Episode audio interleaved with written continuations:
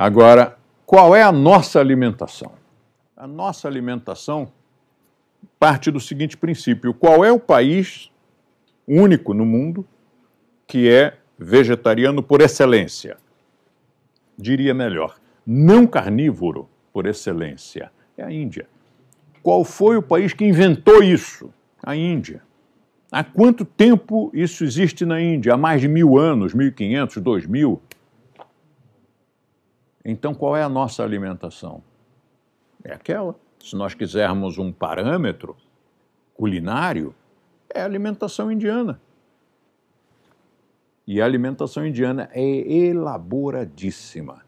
O, ali, aquele, aquela alquimia dos temperos, aquela constelação de sabores, aquilo é uma coisa espetacular. Nunca vi nenhuma alimentação, nenhuma culinária do mundo. E é forte. Você pega um desavisado, bota aquela comida na boca, sai labaredas pelos ouvidos. Tem que se habituar.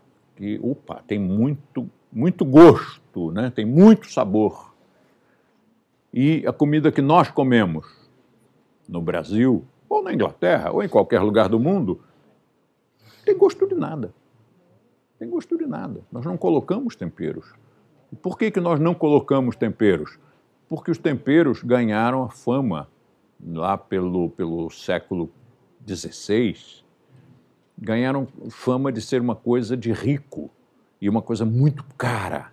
E era, era mesmo muito cara, porque ela era trazida naquelas naus, naquelas caravelas que faziam a rota da Companhia das Índias Orientais, e eles levavam mercadorias para lá e depois enchiam o navio de condimentos, as, as tais das especiarias, e traziam para o Ocidente e vendiam a peso de ouro, porque você imagina, muitos desses navios só sobravam na primeira tempestadezinha. Outros eram pilhados por piratas. Outros, a tripulação morria de escorbuto. Quando não aconteciam os famosos motins, porque eles ficavam apavorados e as sereias, né, os, os, monstros marinhos, e olha, a nau vai cair no fim do mundo. Né? Então faziam logo um motim, tomavam um navio e iam para outro lado, com medo. Era muito arriscado mesmo, e isso tornava a mercadoria cara. Uma vez que a mercadoria era cara, que as especiarias eram caras, elas foram tiradas da alimentação do povo só um outro monarca é que tinha acesso, ou algum, algum burguês rico conseguia comprar e usar cotidianamente aquele tipo de coisa.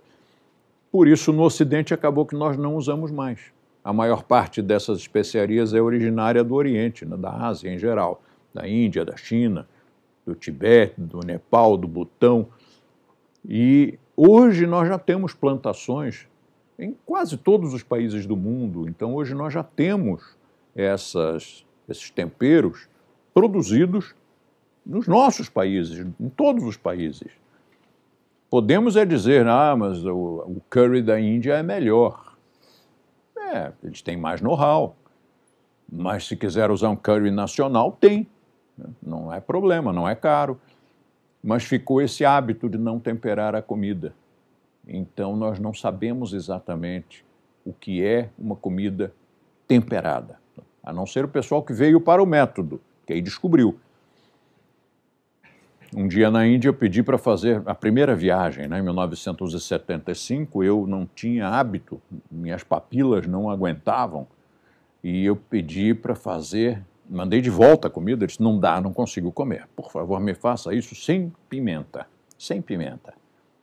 Ele me trouxe, eu fiquei todo feliz, botei na boca e puf, labaredas, labaredas. Disse, meu amigo, eu pedi sem pimenta. Ele disse, yes, sir, yes, sir. Não tem pimenta. No pepper, no pepper. Ele disse, mas não tem pimenta, mas está pegando fogo. Ele disse, é, são os outros temperos. É uma constelação muitos temperos, muitas coisas diferentes e muitas delas ardem. A pimenta, não era só a pimenta. São mesmo experiências extraordinárias que nós passamos com a alimentação. Umas muito boas e outras desesperadoras, porque as pessoas não entendem o que nós comemos.